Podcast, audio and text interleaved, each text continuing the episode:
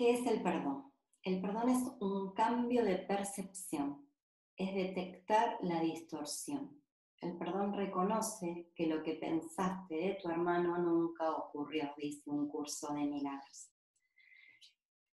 Este es un tema apasionante y sumamente revelador. En verdad no tenemos nada que perdonar, porque lo que creemos que hay que perdonar es solo un juicio que emitimos en función de lo que percibimos y que creíamos que estaba bien o estaba mal.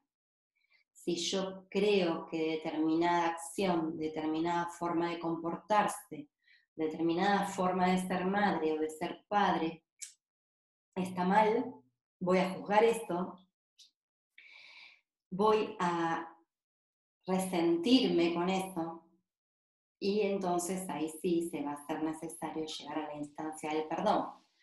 Pero cuando comprendo que solo estaba distorsionada mi forma de ver, porque no podía ver la película completa, porque no podía ver todo, solo veía un pedacito de eso y no estaba mi conciencia ampliada y, expandida para entender la historia completa, ¿no? la película entera.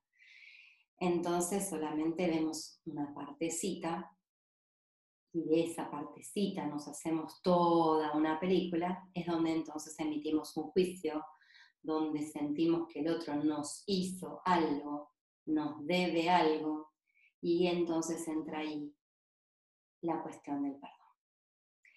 Por lo cual, les decía, perdón es cambiar nuestra manera de ver las cosas, ampliar nuestro sistema de creencias o, desprogramarlo y programarlo nuevamente de una manera más flexible, más amorosa, eh, de una manera en que realmente nos sentamos en paz. Eso es lo que nos da el perdón, ¿sí?